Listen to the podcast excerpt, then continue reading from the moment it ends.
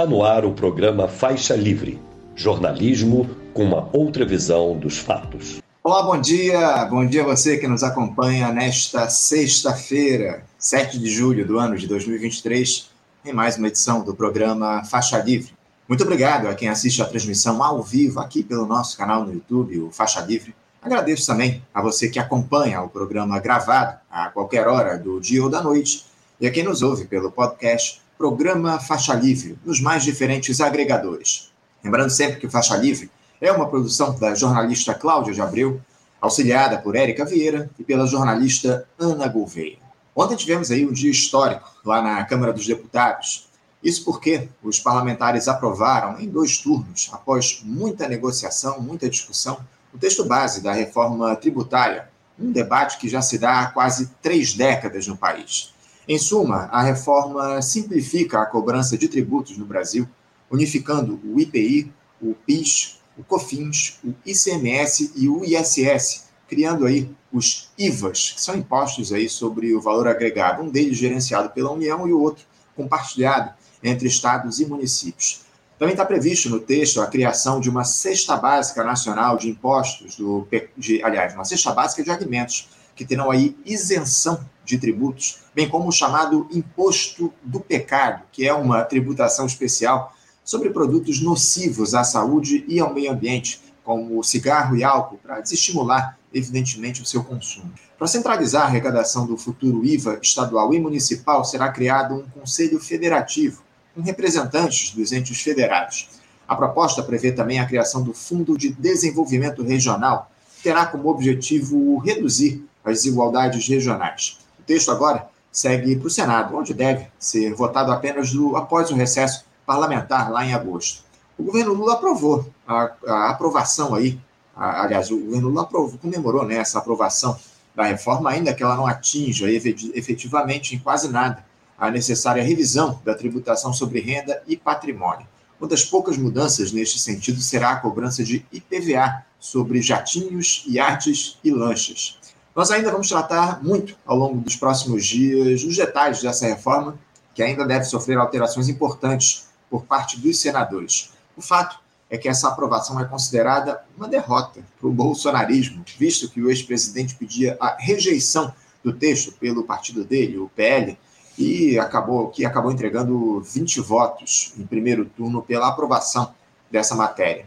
Para falar sobre política conosco aqui no programa daqui a pouquinho, a gente vai conversar, vamos contar com a presença aqui do cientista político, jornalista, professor de Relações Internacionais na Faculdade São Francisco de Assis, a Unifim, Bruno Rocha. E toda sexta-feira, como vocês bem sabem, é dia de debate, aqui no Faixa Livre. Vamos discutir os efeitos de uma outra decisão histórica para o país, essa que é a ineligibilidade do ex-presidente Jair Bolsonaro até o ano de 2030, decidida na última sexta-feira pelo Tribunal Superior Eleitoral. Vamos querer saber aí as consequências políticas e sociais dessa sentença dada pelos ministros do TSE, como a extrema-direita e a esquerda vão reagir ao, a esse fato também, se o bolsonarismo de alguma forma perde força, se há um substituto natural para o ex-capitão nas urnas, enfim. Para fazer essa discussão, contaremos aqui com convidados de altíssimo nível o historiador, escritor e professor de literatura comparada da Universidade do Estado do Rio de Janeiro, a UERJ, João César de Castro Rocha, oficial na reserva do Exército Brasileiro e mestre em Ciências Militares pela Escola de Comando Estado-Maior do Exército, Marcelo Pimentel, e também o professor do Instituto de Estudos Estratégicos da Universidade Federal Fluminense, a UF, Eduardo Heleno. É um daqueles programas que, vocês, que vão ficar marcados aí para você ouvir e indicar aos amigos também.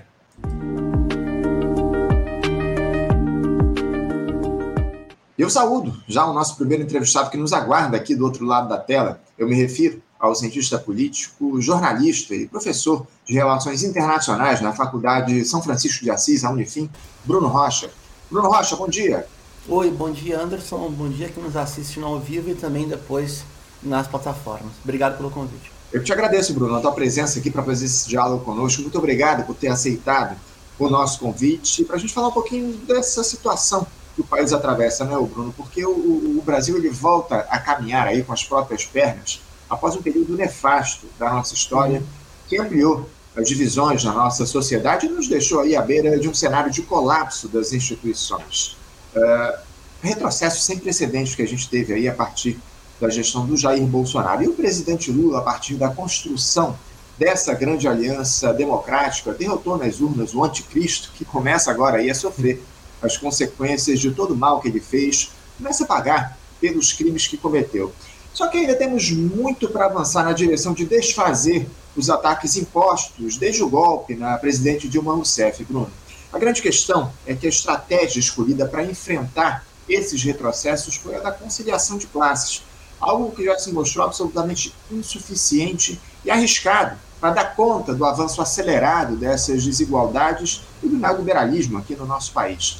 Bruno, eh, as escolhas que o governo Lula tem feito nesses primeiros seis meses de mandato nos colocam no rumo da superação do atraso ou nos condenam a uma dependência duradoura? Como é que você avalia isso? Essa é a grande pergunta, Anderson, porque eh, o Brasil elegeu um social-democrata conciliador. A gente tem que ser correto historicamente, né? Lula, nem na época que era dirigente em São Bernardo do Campo, ele era o setor mais duro da sua própria diretoria. Se a gente comparar a trajetória histórica de Lula com Santo Dias, que foi assassinado né, na oposição metalúrgica de São, de São Paulo, o sindicalista da origem da pastoral operária era muito mais duro, muito mais radical do que. Era, ele tinha uma raiz classista, algo que Lula tem na sua origem, mas não tem na sua concepção. Aí tem vários debates, não sei se a formação que Lula teve de um de um irmão dele que era do partidão e também era é, de formação como padre, se é o pragmatismo, mas o fato é, a gente está diante do maior operador político do Brasil depois de Vargas e ele é um conciliador. Ponto. Essa é a liderança histórica do Brasil. Se você me perguntar como alguém que ainda tem vínculo militante por esquerda, eu vou te afirmar que obviamente que não. Obviamente que não.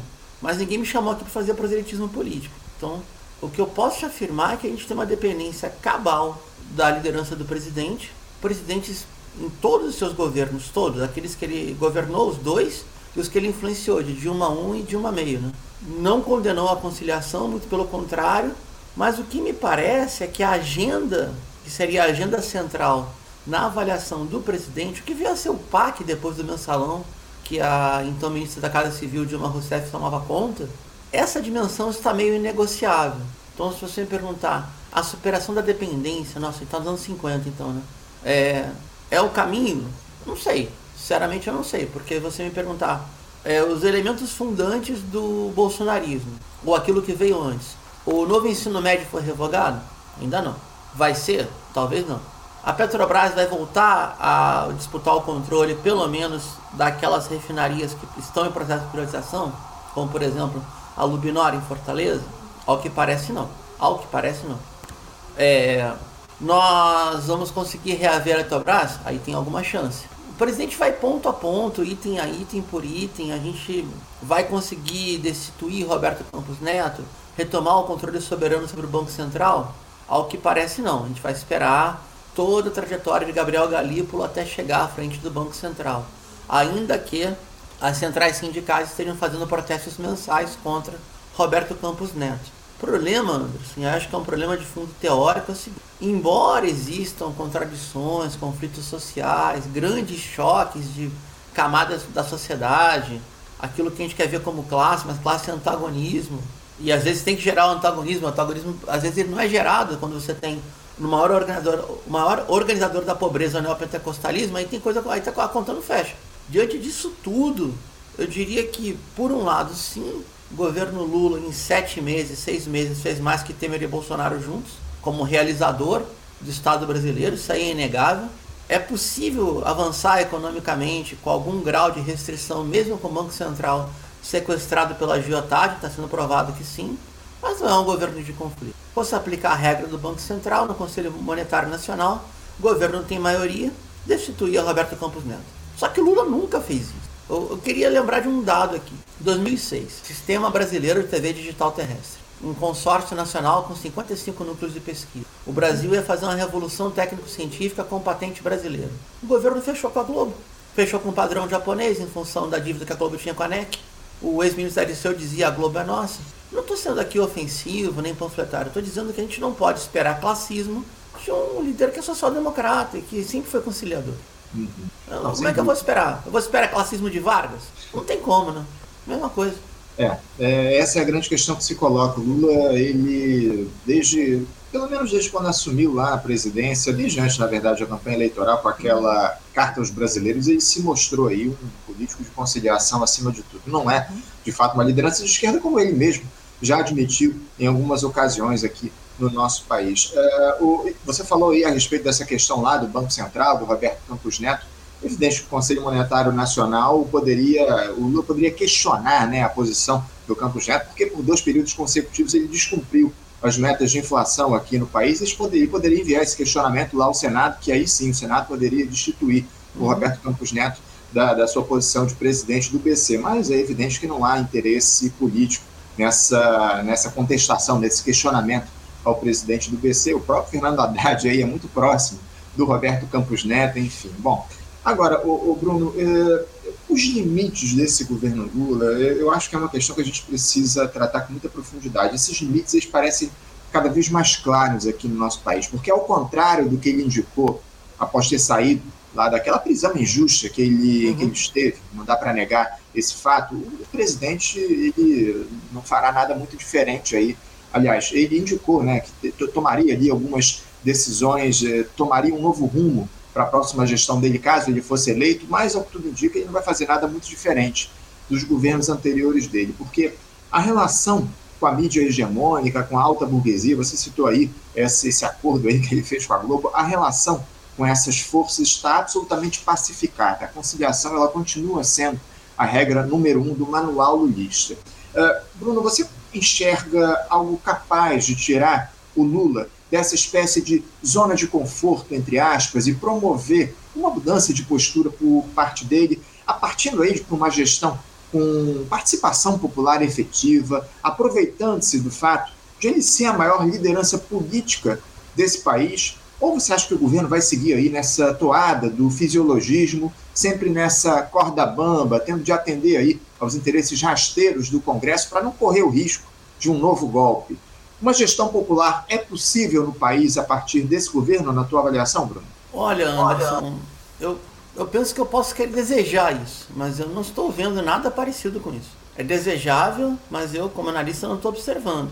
O que eu observo, sim, que pode ser algo que vai tensionar o governo, e aí é na disputa intracapitalista. De novo, estamos nos anos 50. Entre uma é, tentativa de reindustrialização, liderada por Fiesp e CNI, e essa vocação do Brasil de ser uma espécie de um condomínio entre a agiotagem e o modelo agroexportador. Isso é o que eu estou vendo. Me chamou muita atenção, muita atenção, o discurso do presidente da Fiesp, Josué Gomes, no BNDES, um de vários, né? Quando ele disse: Nós só queremos as mesmas condições do agro para produzir e trabalhar. Então a gente voltou a um dilema getulista, que é a de emancipação econômica pela via da reindustrialização e de novas cadeias de valor agregado, e de um espaço, é, diria eu, de um capitalismo periférico liderado pelo Brasil, mas com inserção internacional. Nisso o governo vai muito bem. E por outro lado, a gente tem uma tentativa de fazer um jogo de ganha-ganha. Foi, foi o mesmo discurso que o presidente Lula fez para a União Europeia. Ou é um acordo de ganha-ganha ou não tem acordo. Então eu também vejo, Anderson, algum, alguns gestos do presidente que de bandeiras, de elementos que são inegociáveis e de situações que são inexoráveis. Isso a gente observa. Agora, a velocidade com que isso é feito e o nível de conciliação que com isso é feito, ou, ou a esquerda entende que isso não é um governo de esquerda e tem que fazer política por esquerda, até de modo, se a gente quiser pensar num aspecto mais positivo, forçar, chegar junto, empurrar o governo para a esquerda de alguma maneira, de fora para dentro, ou realmente vai ser essa esquizofrenia, né? A gente querer um líder classista quando é um líder conciliador. Isso não é o que está acontecendo. A gente botar isso na cabeça de uma vez por todas, se é que oito anos não, não resolveram. Qual que eu acho que é o problema na América Latina, Anderson? Eu falei faz uma semana e pouco para outro canal, até o, o colega ficou meio espantado. A única garantia de um projeto capitalista soberano na América Latina é bloquear o sistema eleitoral. Não com golpe, mas com uma reserva eleitoral enorme vinculada às políticas públicas. Disso sei eu, sabe o presidente, sabia Vargas. Vargas tomou um golpe na cabeça antes de assumir em 51.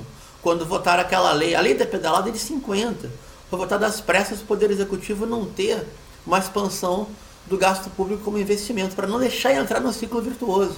Então, talvez esse seja o grande desafio. Né? O Brasil entrar numa espiral de ciclo virtuoso, como já entrou com o governo Lula 2 e Dilma 1, e com isso criar uma margem eleitoral gigantesca, porque hoje a margem é pequena, e uhum. simultaneamente a extrema-direita vai se é, desintegrando, voltando ao fisiologismo, sendo menos ideológico e mais fisiológico. No jogo fisiológico, vai saber quanto custou a reforma tributária ontem? Eu estava no ar ontem num programa de rádio às sete e pouco e estava uhum. em 8,5 bi. Não sei Isso. se chegou a 10 bi o custo da reforma tributária, mas é, é, um governo que não vai querer, por exemplo, colocar todo, em todo o poder do Estado para ir ao encontro da justiça com o coronel, o coronel Arthur Lira, né, o Dorico Paraguaçu do século XXI. Que crime esse cara tem, até de violência doméstica, de modo a emparedá-lo. Né? Creio eu que Lula também jamais vai admitir é, descumprir a, a, o parlamentarismo decretado pelo Zé Dias Toffoli em 2015. Zé Dias Toffoli disse na reunião do Supremo, né, na sessão do Supremo, se o governo não tem 137 votos para governar, não pode ser governo.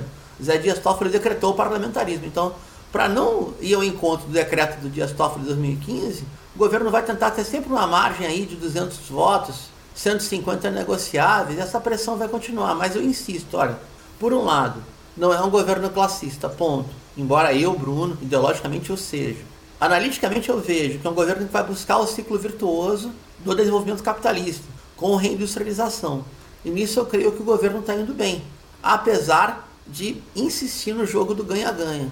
No primeiro acordo bilateral que esse governo fechar com um país como a Argentina, por exemplo, ou na primeira troca internacional que a gente puder fazer fora do dólar, a gente vai ver um salto de qualidade na, na política externa assim, em nível absurdo. Agora, não dá para contar também só com o capital chinês para desenvolver o país. A gente tem que ter margem interna. E aí é um outro debate. Agora, um debate da luta social doméstica, não, não dá para contar muito com esse governo. Isso é fato. Não, sem dúvida. Você falou, o Bruno, me chamou muita atenção essa necessidade do governo Lula uh, acumular um capital político, capital eleitoral que você citou na tua resposta. O problema é que a gente tem um, um cenário onde o campo progressista, especialmente as esquerdas, aí, estão absolutamente devastadas. De, ah, uma necessidade de reaglutinação do campo progressista. Como é que um governo com as características dessa gestão de, de ampla aliança pode acumular um capital político grande para tocar em frente às, às, reformas de fundo que o Brasil re, realmente precisa, né? Porque a gente teve aí essa reforma tributária que foi aprovada ontem lá na, na Câmara dos Deputados, em verdade vai ser analisada no Senado Federal, mas ela não toca nas grandes questões que estão colocadas, que é a tributação sobre a renda aqui no nosso país, a gente avançar na tributação efetivamente sobre a renda. É uma das reformas aí urgentes que estão colocadas. Como é que uma, uma gestão como essa de, de ampla aliança pode acumular capital eleitoral para que a gente consiga promover essas mudanças, Bruno? Oh, é que, de novo, são contas separadas. Né? A gente vai entrar num ciclo de eleições municipais. Por sorte, o país teve o bom senso de verticalizar a aliança, porque até então, ou nacionalizar as alianças, até então, as eleições municipais elas eram talvez o elemento mais puro do clientelismo de baixa intensidade.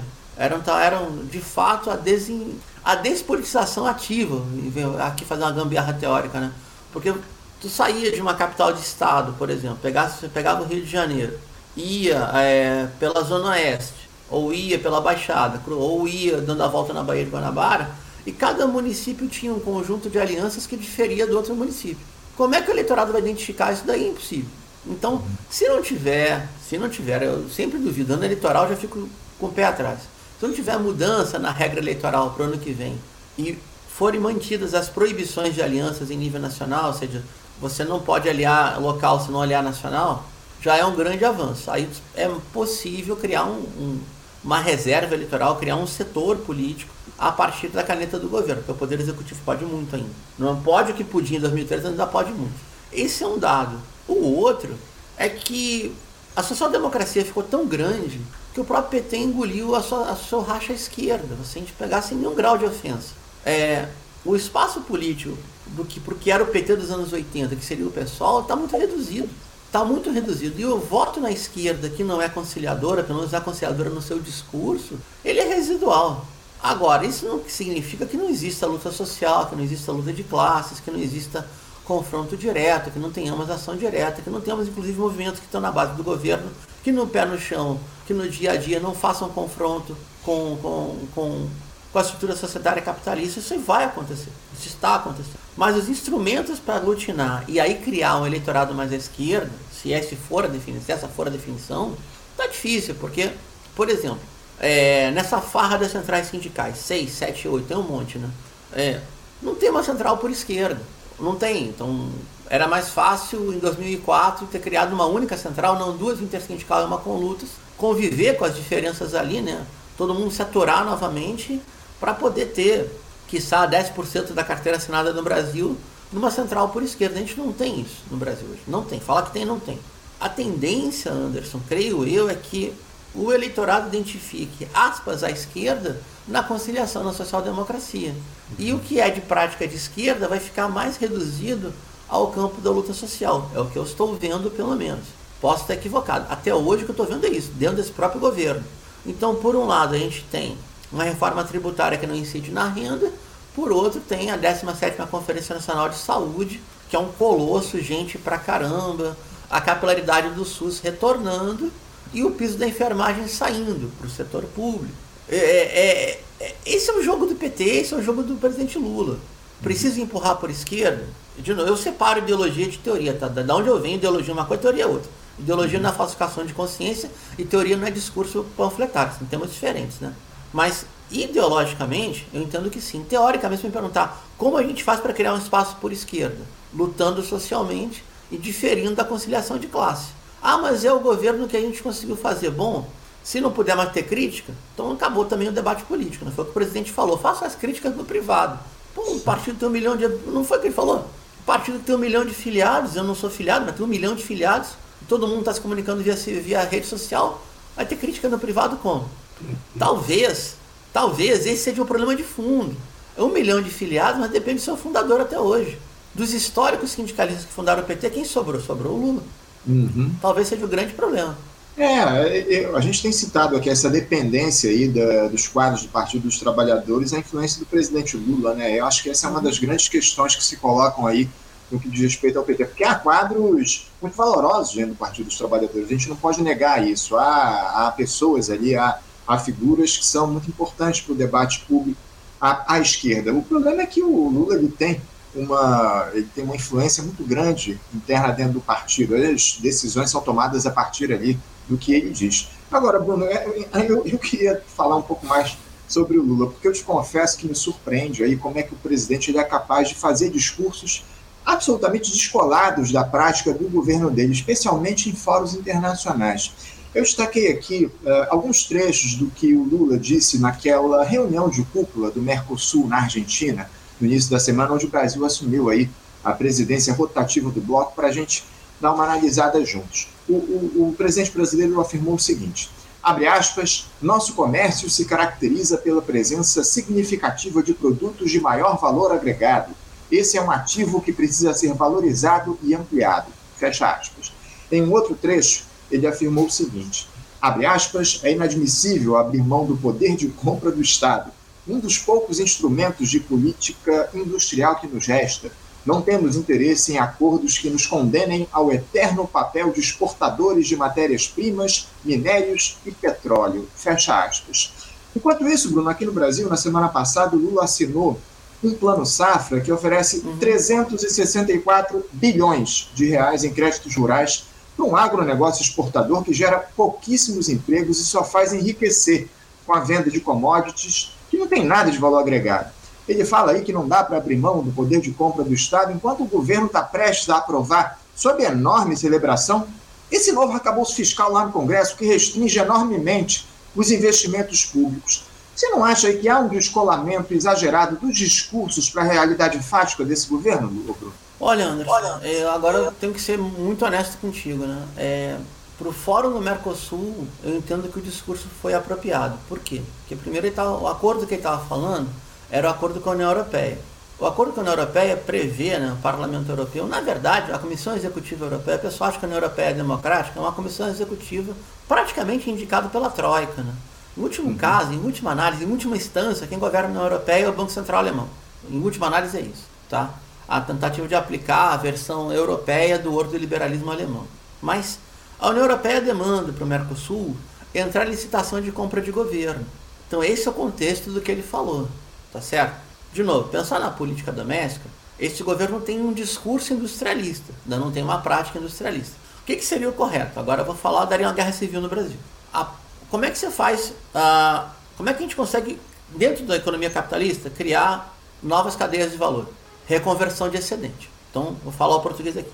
Tem que pegar o dinheiro do agro e meter na indústria. É isso. É literalmente isso. Isso dá uma guerra civil.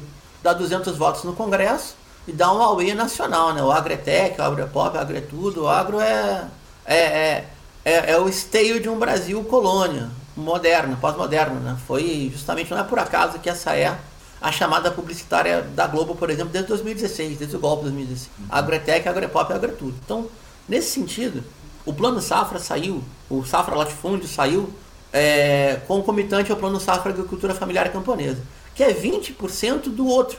Então só tem uma conta de chegada.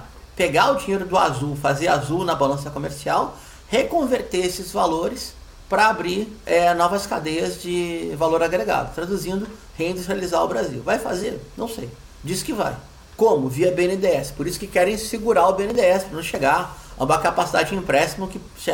O BNDES pediu 2% do PIB, né? mas que tenha. Tem um hoje, um é pouco, que tenha 2, 3, 4% do PIB. Queria trazer aqui um resgate histórico da importância de tudo isso. E, de novo, é, se a gente descontextualizar a fala do presidente trazer para a economia doméstica, é um absurdo o que ele está falando. Na política externa, faz sentido. Quando o Brasil tinha três anos de governo Lula, teve a Cumbre das Américas em Mar del Plata. Foi metade do ano 2000, foi final do ano 2005, se não me engano. Outubro, eu acho, agora me foge, tá? Naquele período, o Brasil estava negociando ainda com a ALCA. A ALCA, a Área de Livre Comércio das Américas, foi tirada da Carta ao Povo Brasileiro, tá? Era um elemento de negociação. Como é que o Brasil não foi para a ALCA? Porque o Brasil entrou numa concorrência, concorrência com a Venezuela via empréstimo continental. O BNDES venezuelano é o Bandes, tá? O Bandes venezuelano estava reconstruindo a indústria em vários países da América Latina, especialmente da América do Sul. Enquanto o BNDES brasileiro ainda estava, como se fosse pouco, né? Muita coisa já, né? É, tentando empurrar a indústria brasileira toda a panaceia da direita de empréstimo para país comunista, que nunca devolveu dinheiro, não tinha país comunista ainda, tem relação direta com a projeção internacional do BNDES concorrendo com o Bandes. Uhum. Então, esse é o ponto-chave. Lula já fez isso e agora tem que puxar, porque agora não tem mais como disputar, porque não tem a Venezuela para concorrer com o Brasil. E no cenário externo, eu creio eu que é o que pode vir a acontecer. No plano doméstico, vamos, vou tentar ser explícito, nem franco, explícito. Ou o agro começa a receber menos recurso e a gente começa a ter uma reconversão industrial, é, ou vai ficar difícil. Realmente vai ficar difícil. Porque o jogo do ganha-ganha seria esse. Ah, o, ah, o plano safra, o agro levou tudo. Vai votar com o governo? Talvez. Ah, a indústria já não tem o mesmo peso, mas tem o vice-presidente. Vai votar com o governo? Não vai. Mas aí chega na hora da reforma tributária, a CNI, que em tese apoia o governo, fala que o voto de qualidade no CARF, ou seja, o voto do Estado punir o caloteiro, é o caloteiro setor produtivo. Uhum. É, é, essa é a faixa de equilíbrio. Qual é o poder do governo além do próprio a própria capacidade do poder executivo? É aquilo que o Lula não quer, que é a mobilização das forças sociais para avançar num governo popular. Pode fazer? Pode. É o estilo dele não. Dá para empurrar mais a esquerda apesar do governo? Sempre dá. Mas é esse conflito. Eu acho que hoje o conflito mais relevante no Brasil, infelizmente, ele não é de classes, ele é intracapitalista. Entre projeto de desenvolvimento nacional para um capitalismo periférico. Você vai ser mais autônomo, menos autônomo, você vai ter uma inserção multipolar, você não vai ter, e qual o papel que o Brasil vai jogar no BRICS. Isso é o que eu vejo. Então, em termos de política externa, está tudo muito nítido. Essa versão intra é, para a política doméstica, aí a gente cai nessa situação, que é, é esse é o dado de realidade. 250 votos do Congresso são de oligarcas. Pagou, levou. É isso. Uhum. O presidente falou isso ontem. Esse é o Congresso que a gente tem. Uhum. O que, que ele faz? Ele dá, ele vai, ele vai no pragmatismo, quase tirânico e diz, bom, negocia com quem está aí. Fazer o quê? Essa, essa é a grande questão, né, Bruno? É, a gente tem que negociar com quem foi eleito, acima de tudo. Agora, uh, Bruno, esses últimos dias eu queria mudar um pouquinho de assunto, porque uhum. essas, esses últimos dias aí um, um assunto tomou conta do noticiário aqui no nosso país foi a discussão sobre as diferentes formas de democracia existentes a partir daquela fala do presidente Lula em relação ao regime lá na Venezuela. Uh, eu queria te questionar um pouco a respeito disso. Você consegue identificar o Bruno, quais são os limites para essa nossa democracia burguesa e por que a luta de classe saiu da, do ideário das esquerdas aqui, pelo menos nos últimos tempos, na tua avaliação, Bruno? Ah, que pergunta legal, porque dá para um debate gigantesco, né? É, se a gente for pegar o, a Constituinte 88, ela foi demonstração cabal que lutando a gente conquista. Porque qual era o tamanho da bancada da esquerda no Congresso em 86? Não dava 100 votos. Como é que a uhum. Constituinte saiu tão avançada? Porque em 87, 88 teve mais de mil greves no Brasil, por exemplo. A gente estava num processo, a hegemonia da centro-esquerda da época era mais da esquerda. A hegemonia da esquerda era mais distante da centro-esquerda. Se lutava primeiro, se negociava depois. Tem uma leitura que é um reformismo radical. Pode ser. Tem uma leitura que eu também concordo, que é uma interpretação mais de tipo gramsciana, que o grande projeto político do partidão virou o PT. Ou seja, o eurocomunismo brasileiro é o PT. Por caminhos tortos chegou lá. E eu não falo de forma despectiva, nada do que eu, nenhum termo que eu utilizo ele é jocoso, despectivo, falta de respeito. São diferenças políticas tentando fazer análise fria da coisa. Qual que era a ideia?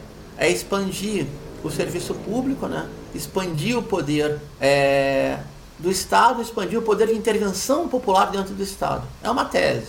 Deu certo? Avançou até a virada do século XXI. O Brasil chegou no ECA, que não tinha, chegou na LDB da educação, chegou em todos os elementos fundantes de uma democracia ativa, com a população participando, que, Anderson, a direita leu perfeitamente. Você pegar, cara, sem brincadeira, se você pegar é, documentos e vídeos da TFP de 88, ela está alertando.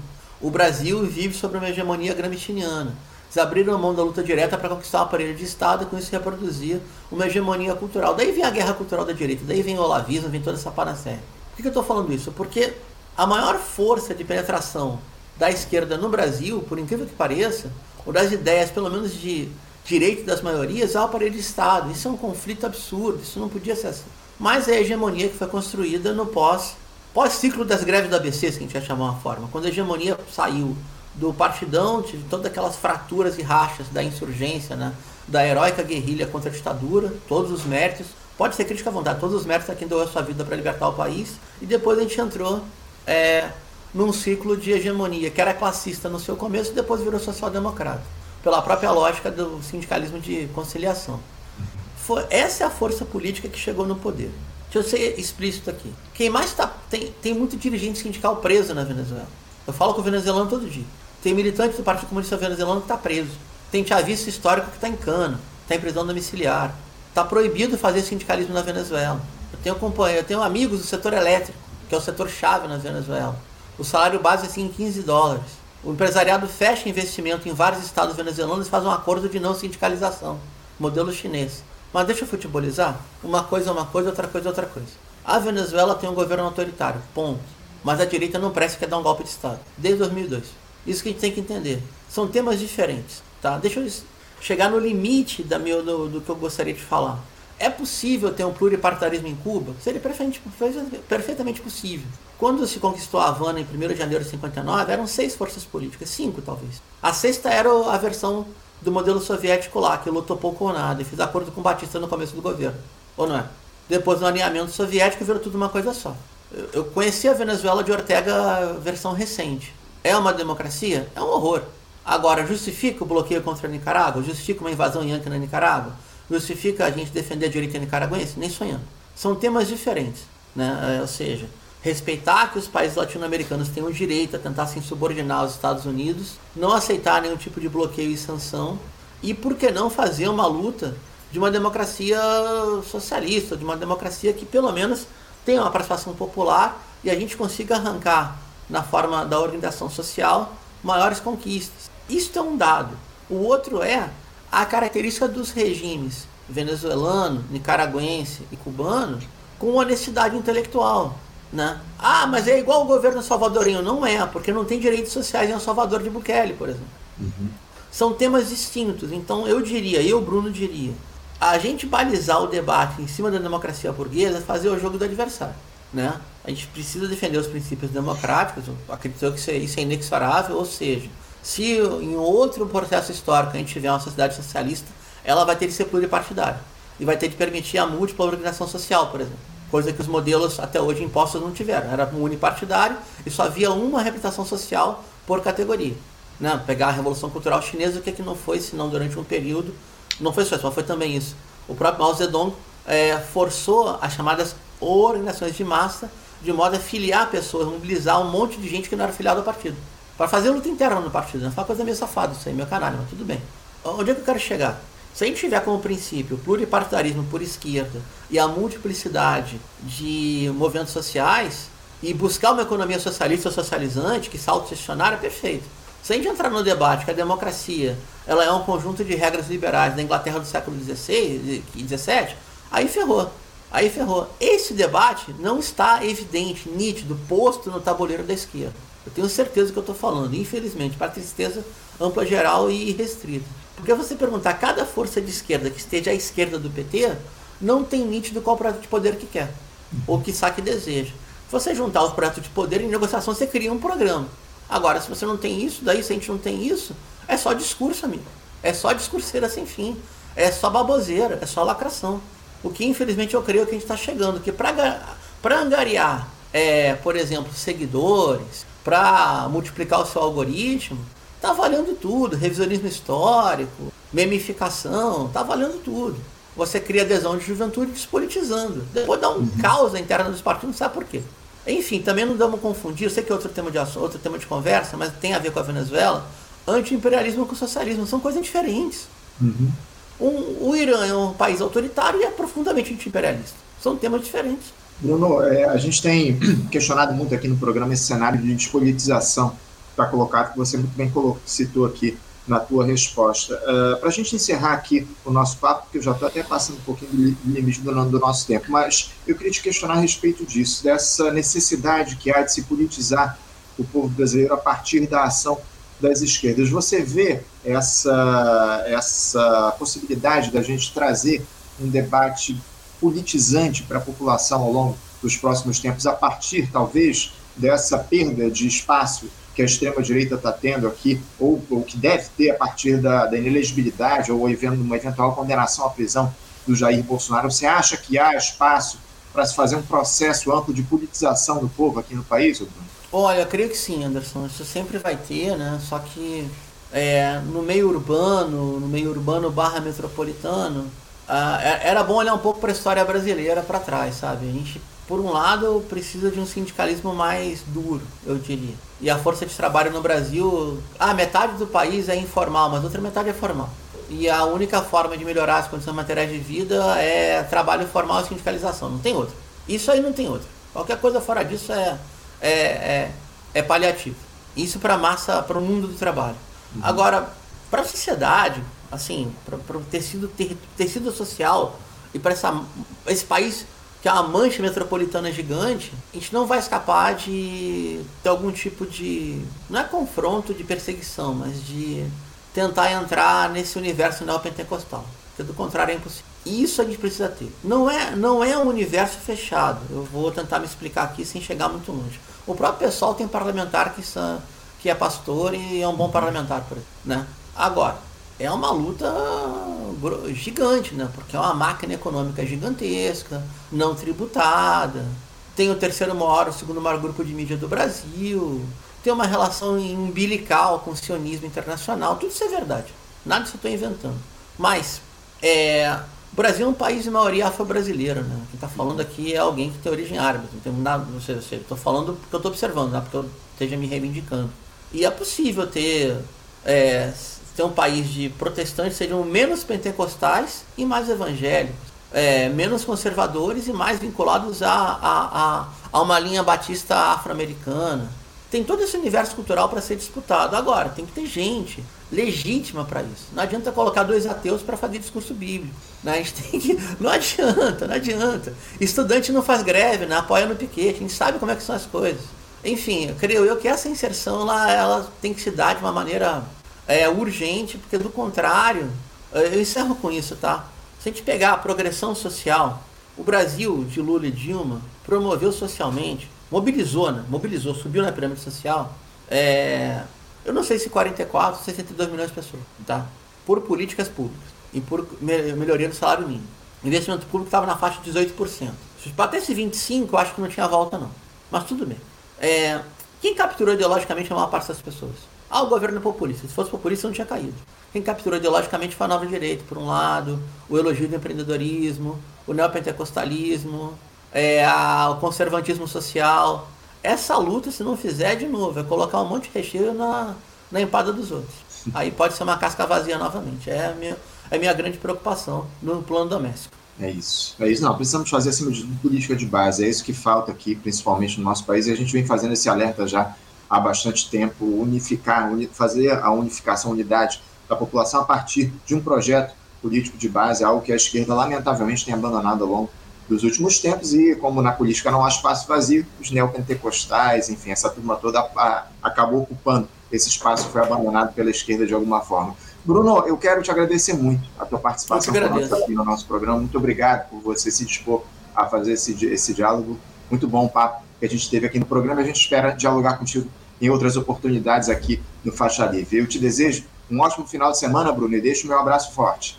Tá bom, obrigado, forte abraço, obrigado pra, pelo convite, para a Cláudia, para a produção e contem comigo quando quiserem. Forte abraço. Obrigado, Bruno. Até a próxima. Conversamos aqui com Bruno Lima Rocha. Bruno, que é cientista político, jornalista, professor de Relações Internacionais na Faculdade São Francisco de Assis, a Unifim, tratou aí com a gente um pouquinho sobre o cenário político no nosso país. Você, ouvinte do Faixa Livre, pode ajudar a mantê-lo no ar. Faça sua contribuição diretamente na conta do Banco Itaú, agência 6157, conta corrente 99360, dígito 8.